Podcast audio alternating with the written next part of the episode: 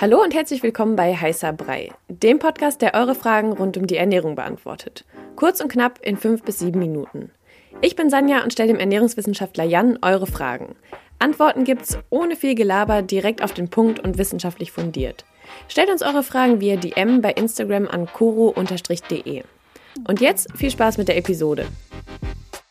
So, heute habe ich mal ein paar süße Fragen zum Thema Geschmack und Sensorik vorbereitet. Es sind nur drei, deswegen wird es vielleicht nicht so lang mal sehen, je nachdem wie deine Antworten sind.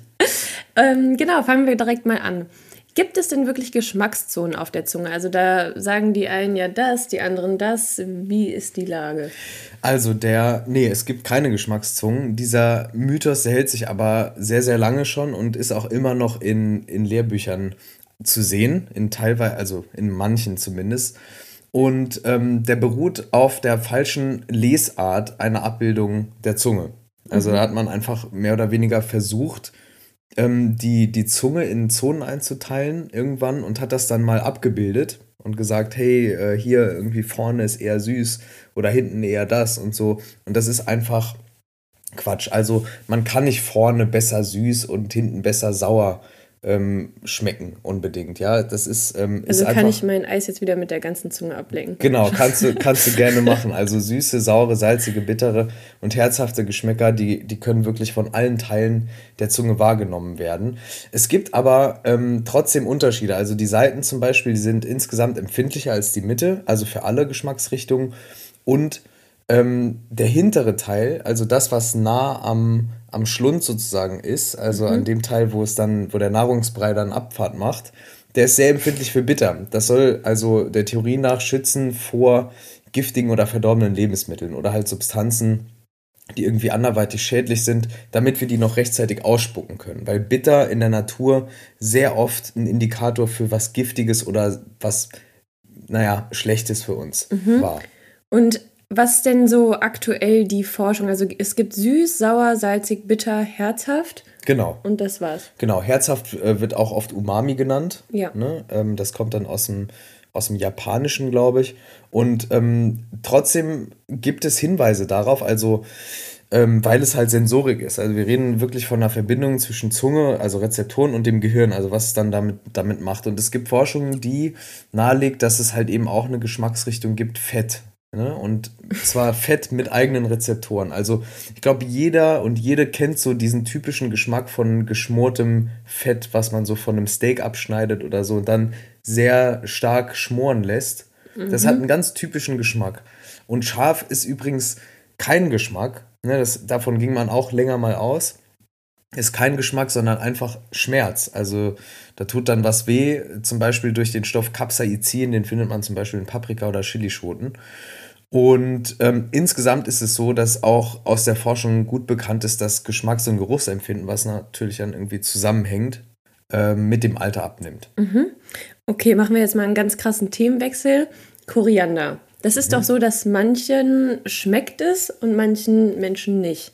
Ja. Warum ist das so? Gut, ähm, es gibt da die Theorie, dass es irgendwie mit einem Gen zusammenhängt und tatsächlich habe ich das auch erstmal geglaubt und gedacht und dann habe ich nochmal recherchiert für die Folge und rausgefunden, na, es gibt eine Studie beziehungsweise eine wissenschaftliche Arbeit aus dem Jahr 2012 und da wird wohl die, diese Theorie begründet mhm. drin und die gehen allerdings nur davon aus, dass es so sein könnte, dass es ein bestimmtes Gen gibt, also ein Koriander-Gen sozusagen, das dafür sorgt, dass Leute, also manche Leute zumindest, Koriander als sehr seifig schmecken. Mhm.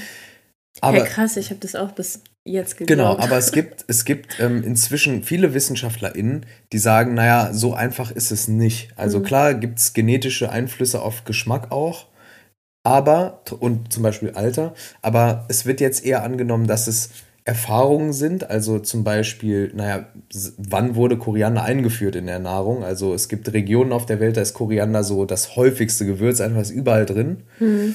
Ähm, und es gibt halt Umwelteinflüsse. Und es wird eben davon ausgegangen, dass das viel wahrscheinlicher entscheidet, ob man Koriander mag oder nicht. Also diese also Erfahrung genau aus der Kindheit und eben Umwelteinflüsse. Ah, krass, okay, interesting. Okay, letzte Frage das habe ich mich tatsächlich schon echt oft gefragt.